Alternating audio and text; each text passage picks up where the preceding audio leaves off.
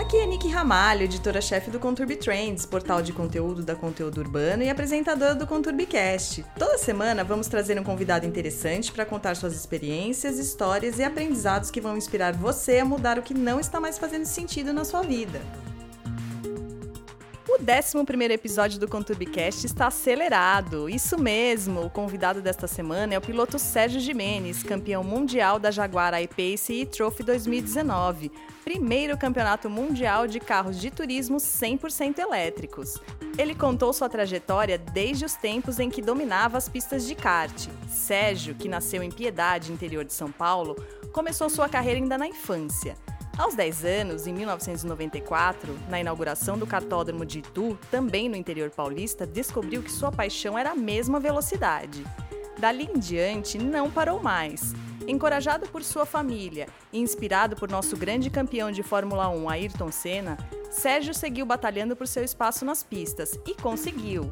Em 2002, foi campeão pela primeira vez na Fórmula Renault Brasil.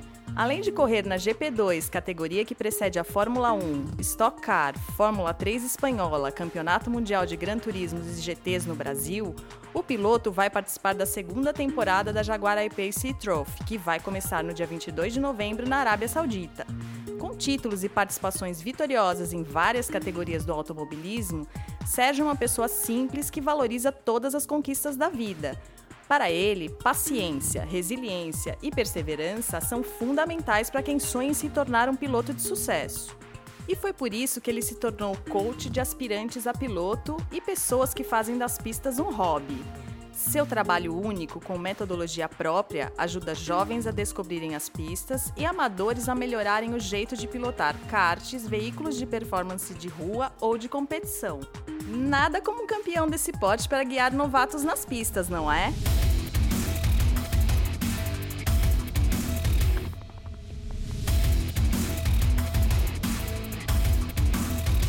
Sérgio, seja bem-vindo ao nosso podcast. É um prazer estar aqui no Cartódromo da Granja Viana, onde você tem várias boas lembranças. É verdade, obrigado a vocês pelo convite. Sérgio, ser piloto de automobilismo era um sonho de criança?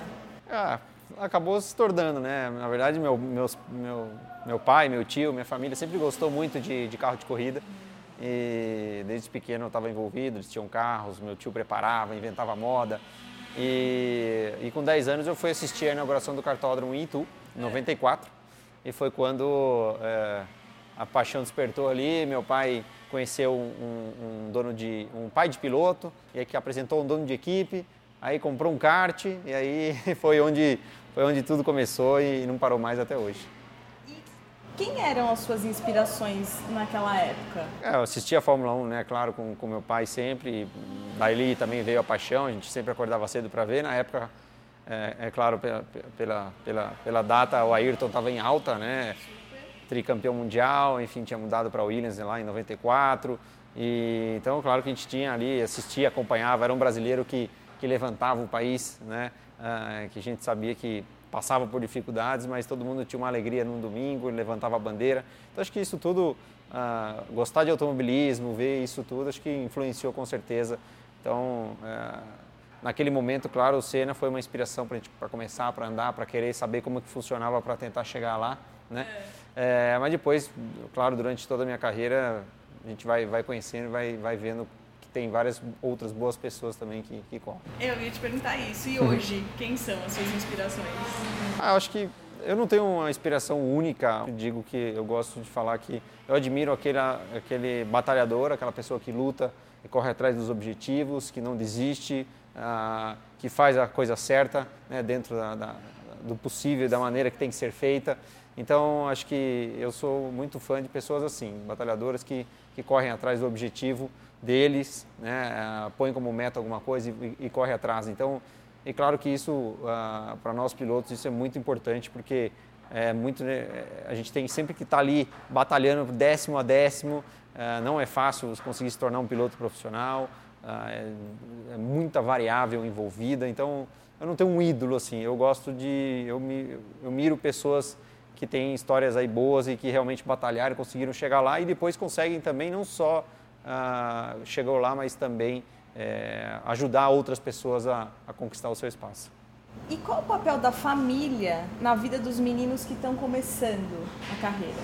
Ah, é extremamente importante, né? Acho que sem, sem a família, sem o apoio do, da família, é impossível você começar a andar de kart. É um esporte caro, né? Não, não adianta a gente querer fingir ou tapar o sol com a peneira. É um esporte muito caro, hoje é mais ainda.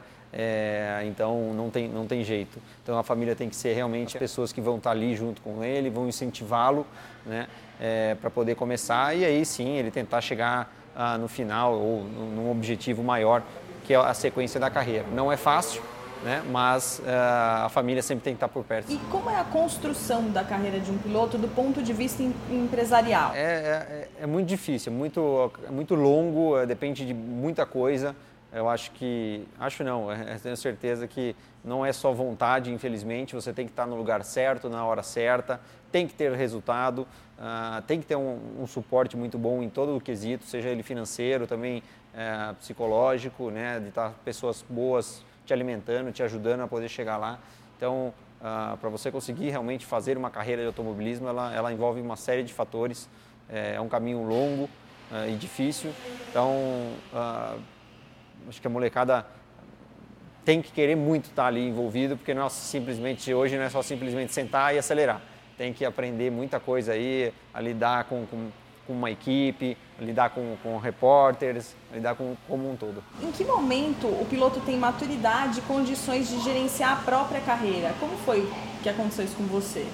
É difícil, porque você vai amadurecendo durante o tempo, você, né, o ideal para você estar tá nesse meio, querer se tornar um profissional, você tem que começar muito novo, né, com, com 8, com 10 anos, e, e, você vai amadurecendo. Acho que o esporte também te traz um amadurecimento mais rápido. Né? Você percebe isso na escola. Né? Isso aconteceu comigo, acontece com toda a molecada que anda hoje em dia. Então, ele precisa é, é, é, é, conseguir se amadurecer, mas acho que é o ideal você ter uma pessoa experiente do seu lado, né? para que você consiga é, acertar o caminho da melhor maneira. Hoje, hoje eu tenho 35 anos de idade, então, claro, eu tenho uma, uma bagagem enorme, então eu mesmo é, tomo minhas decisões, tento fazer o melhor caminho possível, mas ah, faltou sim uma pessoa ah, experiente eh, e com boa índole e de querer me ajudar a levar para o lugar certo ou me indicar o melhor caminho. Então isso é muito importante. Até porque você tem que se dedicar ao esporte em si e teoricamente não se preocupar com patrocínio, com Exato, outra, outros fatores. É o mundo ideal, né? É. E esse é, o, é o, realmente o que, que é necessário para para você ter uma paz aí e pensar realmente simplesmente em pilotar. E a gente pode considerar que um piloto é um empreendedor que comanda a própria empresa? Um pouco sim. Aquele piloto que sabe lidar bem ah, com pessoas, porque é extremamente importante, já que você lida com vários mecânicos, engenheiros, a, a imprensa. Então você tem que administrar tudo isso né, de uma boa maneira para que você consiga levar tudo ah, aquilo funcionando perto de você e o melhor para você. Então é, é como uma mini empresa que você gerencia ali, que é o seu carro, é a sua equipe, são as pessoas que estão ao seu redor. Você tem que tomar conta do seu próprio negócio ali, senão você não. Não vai para frente. E, e, e, nada, nada mais do que você mesmo é, é, é ser o principal, é, a pessoa que mais quer acontecer, fazer acontecer. Então você tem que ser realmente aquele que está impulsionando todos ao seu redor. E além de ser piloto, você tem outros negócios? Tenho sim. Hoje, hoje eu tenho posto de gasolina, é, que veio da minha família, né? Mas hoje eu que estou tocando, eu que estou à frente do, do, do negócio, então é, eu divido um pouquinho a carreira de piloto hoje com, com, com o negócio. E, e, como você faz isso? Dá para conciliar bem? Dá, não, dá, porque o final, eu, hoje eu estou em duas categorias, que é o, que é o Jaguar I-Pace, que é o Campeonato Mundial de Carros Elétricos, de turismo, uh, e estou na, na Porsche Endurance, então são duas categorias que eu faço, são ah, na faixa de 13 a 15 datas por ano, então não é uma coisa tão maçante, tão difícil.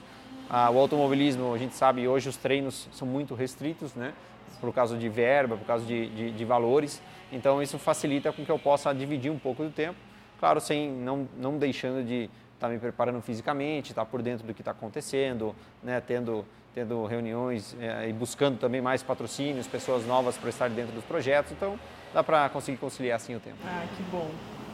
E como é a relação do piloto com a equipe, com os managers, com os mecânicos, com a assessoria de imprensa da equipe, com o alto escalão da equipe? Como os pilotos se relacionam com todo mundo?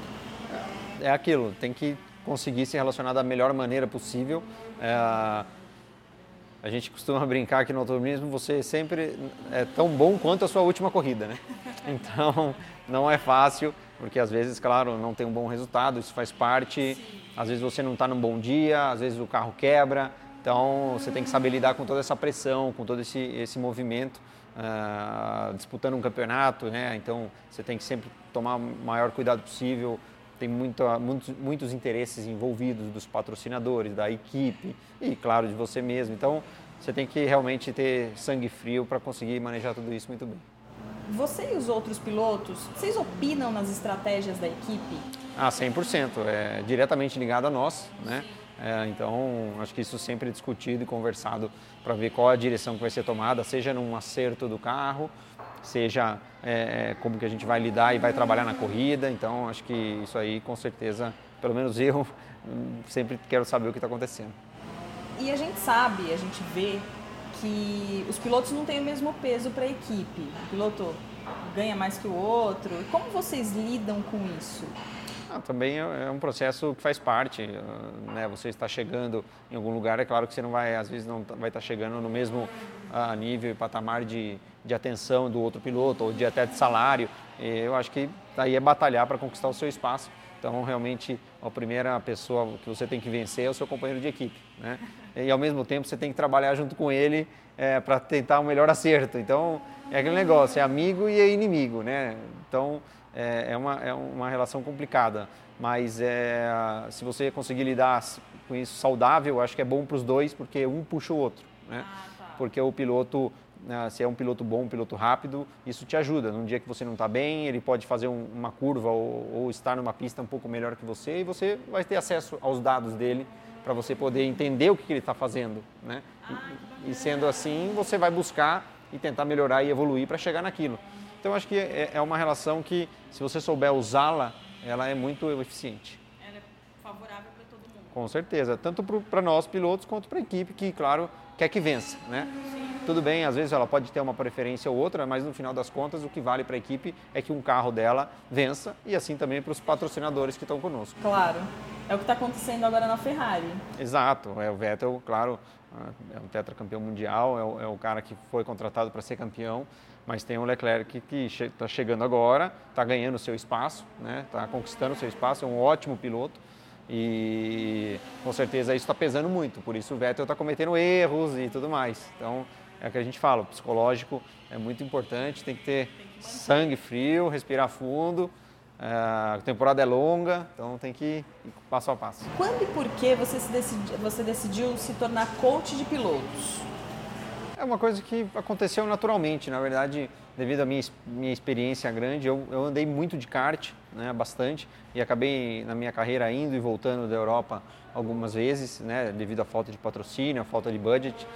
Então eu acabava voltando para o kart e sempre tava, estava trabalhando para uma fábrica no desenvolvimento do chassi, no desenvolvimento do motor, devido à minha experiência e tudo mais. E acabou que uma coisa levou a outra. Eu comecei a dar assessoria e coach para os pilotos mais novos, né, que estavam começando. É, e depois até pegando pilotos mais experientes que, na verdade, precisava daquele toque final, o refino. Né? Muito difícil você conseguir passar aquilo né, que você sabe ou que você entende faz meio que no automático, você conseguir passar para uma pessoa, para um piloto, né? Ainda mais, a gente está falando de diversas variáveis aí, de, de carro, pneu, motor, no, no, caso do kart, carburador, enfim, um monte de coisa envolvida. É, e acabou se tornando um negócio que bacana, que eu, que eu fiz bastante trabalho, é, formei bastante molecada aí, trabalhei com muita gente que hoje corre fora e etc. É, eu fico muito orgulhoso porque acho que eu sempre tentei passar o melhor possível e todos aqueles acho que saíram satisfeitos. Ah, que bom. Eu ia te perguntar, qual é a sua relação com eles hoje, os formados já? Como, como... Ah, é tranquilo. Acho que às vezes ah, tudo tem um tempo, acho que na vida, né? E, e, às vezes alguns fiquei mais tempo, outros fiquei menos, mas acho que todos eles eu consegui passar aquilo que para que fui contratado, né? Para tentar ensinar da melhor maneira. Ah, como eu disse, é um esporte que não é fácil, a perseverança ela é, ela é extremamente necessária, porém ela é cansativa. Né? Então, é, parece besteira, mas é, é, um, é, é, uma psicologia que tem que trabalhar com o piloto, não desistir nunca, estar tá sempre ali, porque Às vezes você não está tão bem, mas pode estar tá no lugar certo na hora certa e, e, e, conseguir vencer uma corrida que você não esperava. Né? Então é, é, esse trabalho é muito bacana e eu tenho contato com a maioria, com todos, enfim, foram tantos, mas a, a internet permite hoje a gente comunicar com todo mundo. E acontece de alguns deles não terem talento para ser piloto? Como que você explica essa situação para ele, para o piloto, para a família? A maioria, é, quando acontece isso, que já aconteceu e, e acontece, ah, acho que é mais pelo pai ou pela família que acaba colocando, querendo, o menino às vezes quer experimentar e aí você vê que não, realmente tem que querer, né? Não é, tem que gostar muito, né? Então, às vezes não, não gosta, não está muito afim, então isso, enfim, te faz o trabalho e eu sou bem sincero e, e honesto também, né, com a família ou com, com ele aquilo que, ó, não, não dá para não, não, é difícil ou não está não tá muito afim de poder aprender e fazer, né? Isso no caso da molecada. Mas no caso dos mais velhos, na verdade, que eu também faço esse tipo de trabalho para aqueles para empresários que, que já são bem sucedidos e hoje querem aproveitar e poder correr. Isso acontece muito hoje no automobilismo, né? não só no automobilismo, no kart também, mas no automobilismo mais. Então a gente faz esse tipo de trabalho. Aí é um pouco diferente porque o cara está vindo mesmo para se divertir, mas quer se divertir de uma maneira certa, quer aprender a fazer a coisa direito. Né? E ele tendo ou não talento, aquilo ali é um hobby para ele. E ele quer aprender da melhor maneira. Então são, são duas faces aí que a gente que, que trabalha, né? Daquele menino que não sabe muito o que quer ainda e talvez não, não quer correr e, do, e, e, e do, da pessoa mais velha que, que usa como um hobby realmente talvez ele não tenha o talento ou não aprenda né, o suficiente para ser tão rápido, mas ele quer tentar aprender da melhor maneira e isso faz com que ele se desenvolva e, e é um trabalho muito bacana. Ai, que legal. Você passou por várias categorias do automobilismo e equipes. Por que você não foi para a Fórmula 1? É muito difícil entrar na, nessa categoria? Ah, é, a Fórmula 1 é, é, o topo né, do automobilismo e a, a minha geração toda, ela, acho que foi uma das últimas que era muito focada e queria andar na Fórmula 1 de tudo que é jeito. Né? É. Cresceu assistindo Fórmula 1. Ah, e claro que eu cheguei muito próximo, eu andei na categoria GP2 na época que hoje é a Fórmula 2, que é uma categoria antecedente à Fórmula 1, né? Então acompanhei um pouquinho o círculo da Fórmula 1. E realmente faltou para mim ali estar no lugar certo, na hora certa, estar com pessoas certas para que pudesse me colocar ali ou ter uma chance de poder fazer. Mas faz parte, acho que uh, não foi do jeito que, gente, que, eu queria, claro, mas ao mesmo tempo eu não posso reclamar da, da minha carreira uh, como um todo e depois. Né? Eu consegui me tornar um profissional uh, e hoje, hoje, modéstia à parte, tem um sucesso né, bacana. Estou é, cada vez evoluindo mais, estou correndo no campeonato mundial, devido a ter vencido o campeonato da Jaguar de elétricos, né, o, o, campeonato mundial de carro elétrico de turismo. Eu vou fazer um teste na categoria da Fórmula E, que é, que é hoje, uh, queira ou não queira, muito próximo da Fórmula 1 como categoria principal. E as, vamos ter agora 8, 10 montadoras envolvidas no campeonato.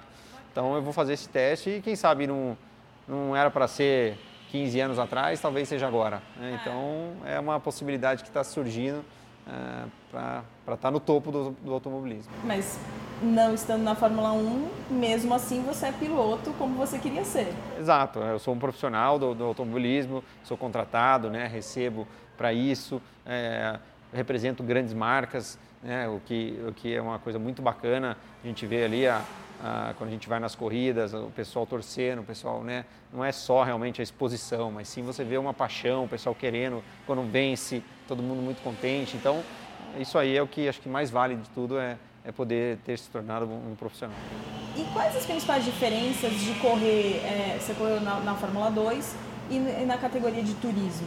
Ah, é bastante, né? O carro de, de Fórmula é, é, um carro aberto, né? Onde a gente fica com a, com a cabeça de fora é um carro mais leve, é um carro mais rápido, então ela é bastante diferente. Né? Essa, essa transição ela é sempre um pouco complicada para nós, eu digo, quem sempre anda de, de Fórmula, né?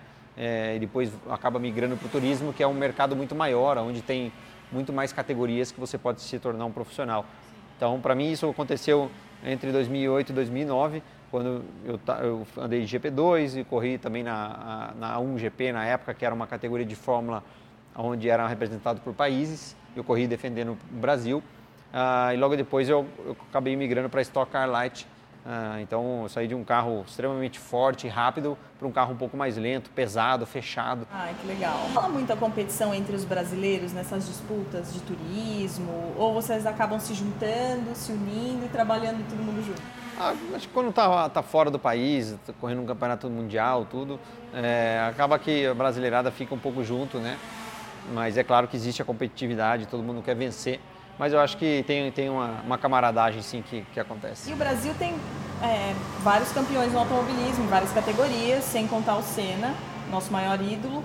E eu queria saber qual é a imagem que os brasileiros têm lá fora. É, a imagem que o Brasil tem um automobilismo muito forte, tem um kart muito forte, porque a gente forma muita gente boa o tempo inteiro.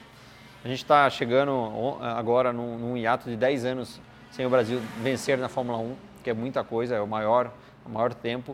Uh, mas na verdade é, acho que é um pouco falta de planejamento da, de quando sai da base para poder levar algum piloto para lá.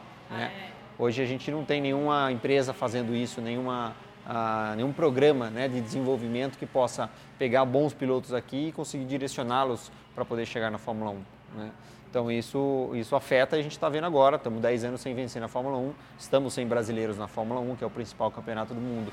Porém, ao mesmo tempo, temos brasileiros em todas as categorias. Né? Quase todas temos brasileiros vencendo, disputando. O Brasil tem qualidade suficiente para poder estar tá lá com os principais países do, do mundo do automobilismo. Queira ou não queira, uh, temos, somos um dos países que mais conquistou títulos na Fórmula 1. Somos o primeiro, tivemos o primeiro campeão mundial de, de carro elétrico, que foi o Nelsinho Piquet na Fórmula E.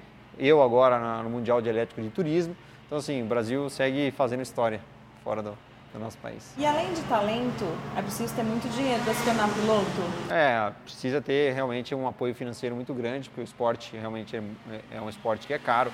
Então você precisa ter um apoio da família no começo para dar o início, dar o start e aí, claro, se a família tiver condições de te levar e caminhar junto, facilita muito.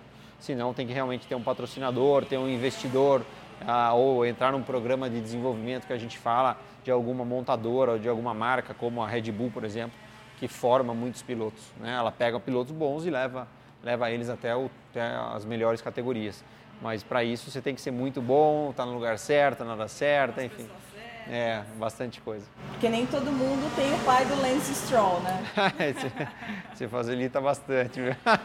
É isso mesmo. E assim, nesse caso, nem tô aqui para dizer se ele tem talento ou não, mas ele começou agora, mas o pai dele já comprou uma equipe para ele, né? É, é claro que é, facilita bastante, mas acho que também não, não, podemos desmerecer porque não é fácil pilotar uma Fórmula 1, não é fácil ser rápido. É claro, ele talvez não seja o melhor piloto, mas ele, ele tem os seus méritos sim de poder estar tá pilotando, né? Uh, mas com certeza a família, o pai dele no caso ajudou muito e eu, eu né? mas eh, acho que mais do que isso, todo mundo acaba levando para esse lado, mas o pai dele é um mega um baita empresário. O cara comprou uma equipe quebrada, deu um jeito, já está fazendo a equipe dar dinheiro. Sim. Então, assim, o cara de bobo não tem nada. nada né? E Sérgio, você estava falando de acerto de carro e tal, vocês aprendem isso desde cedo no kart? Desde cedo, é muito importante, aliás, você ter um feedback, né, para você conseguir extrair a informação ah, do kart ou do carro para poder passar para o engenheiro né, e você ter o melhor acerto possível. Claro que você tem hoje toda a parte ah, de data, a parte de, do pessoal ah, da engenharia te ajudando, né, da, das informações que você consegue coletar do carro, jogar da telemetria e jogar para o computador. Mas ainda o fino do fino do fino ainda é aquele tapinha final do piloto. Então é muito importante o piloto ter essa, esse feeling ah, para conseguir informar para o engenheiro o que, que ele quer, o que, que ele precisa para que sim aí seja feita a mudança. Sérgio, se você tivesse direito a três desejos para começar uma vida nova, quais seriam? É, nem sei. É complicada essa pergunta aí, né? Ah, acho que a gente acaba vai passando, né? Mas é acho que uma das principais coisas da vida é ter saúde, né? Sem saúde a gente não, não vai para lugar nenhum. E acho que com saúde tudo fica mais fácil porque você consegue levantar cedo e dormir tarde, e no outro dia a mesma coisa e vai à luta. Então Acho que saúde infinita seria muito positivo é, ter. E, e, sei, ficaria fácil falar, ter dinheiro e, e, e uh, poder estar onde eu quiser, mas acho que se a gente tiver saúde e tiver condições de poder lutar para aquilo que, que é possível e tivesse um mundo um pouquinho mais compreensível e menos sacana, eu acho que acho que acho que ia ser bom porque ia coroar ainda mais aquele, aquelas pessoas que que correm atrás e querem fazer acontecer. E você, se você pudesse começar do zero, você seria piloto? Não sei, acho que eu gosto de estar envolvido. Eu já pensei em parar mil vezes, como um monte de gente, todos os pilotos, porque é difícil, ah, não vai dar certo, não deu, aconteceu isso, aconteceu aquilo, mas não dorme no outro dia, aí você vê um barulho, já liga a TV, aí não tem jeito, você então. tudo que passou ali no dia anterior é, é, é, é um, acho que acho que a gente nasce, né, com isso. Não, não sei como é que funciona, mas eu acabei desde o começo influenciado, claro, pela minha família, mas né, gostei muito, então uh, acredito que sim. Acho que eu não recomendo porque não é fácil, é muito difícil, é muito trabalhoso, mas claro, aquilo todo mundo que gosta e quer uh, deve persistir, mas também tem um limite porque não adianta ficar dando murro em ponta de faca, né? É. Então, mas acho que, não sei te falar, eu acho que talvez iria assim de novo no automobilismo, não, não ia ter jeito não. Qual o seu maior sonho? O sonho é ter, continuar tendo, uh, poder ser, uh, ter sucesso no, naquilo que eu faço, tentar ser o melhor possível naquilo que eu faço, ser reconhecido por isso, acho que é uma coisa muito bacana, uma coisa que a gente busca muito no automobilismo, porque ah, como eu falei no, numa pergunta, a gente é tão bom quanto a sua última corrida, né, o tempo inteiro. Então, acho que você ser reconhecido por aquilo ah, que você fez e faz dentro do esporte é muito bacana. Acho que isso, isso é muito, muito bom e eu fico muito feliz de, de, de estar conseguindo chegar a isso. Né? Acho que ainda tenho um pouquinho de tempo de carreira ainda, estou com 35 anos, ainda estou com um pouco cabelo branco ainda. Então, acho que é, é, é, isso, é ser reconhecido por aquilo que você faz. É, é, dentro, do, dentro do esporte é uma coisa que me deixa muito contente. Para a gente finalizar, que conselho você daria para um jovem que está quase chegando na Fórmula 1? O que, que ele precisa ser e fazer para se tornar um piloto de sucesso? Ah, se já está quase chegando, já está no caminho certo, né? Já fez uh, bastante a lição de casa, mas é, é persistência, acho que perseverança, é, exatamente, resiliência, não desistir, vai ter mais, mais derrotas do que vitórias, é, isso é, é, o automobilismo, ah, e se cercar de pessoas boas, né, pessoas que realmente estão ali para te ajudar, estão ali para poder levar você para frente, estão realmente cuidando de você, enquanto às vezes passa com uma coisa despercebida, a gente não consegue estar tá atento a tudo. Então acho que se cercar de boas pessoas e realmente ter a paciência, a persistência, uh, e que se for a sua hora, se for o, o momento, estiver no lugar certo, realmente acho que tem tudo para conseguir atingir o objetivo final. Obrigada, Sérgio. Foi um prazer conversar com você. Valeu, obrigado a vocês. Um grande abraço. Gostou do nosso bate-papo? Então ouça esse e os outros episódios no Spotify, no Deezer e na Apple Podcast. Aproveite para seguir a gente no Instagram, arroba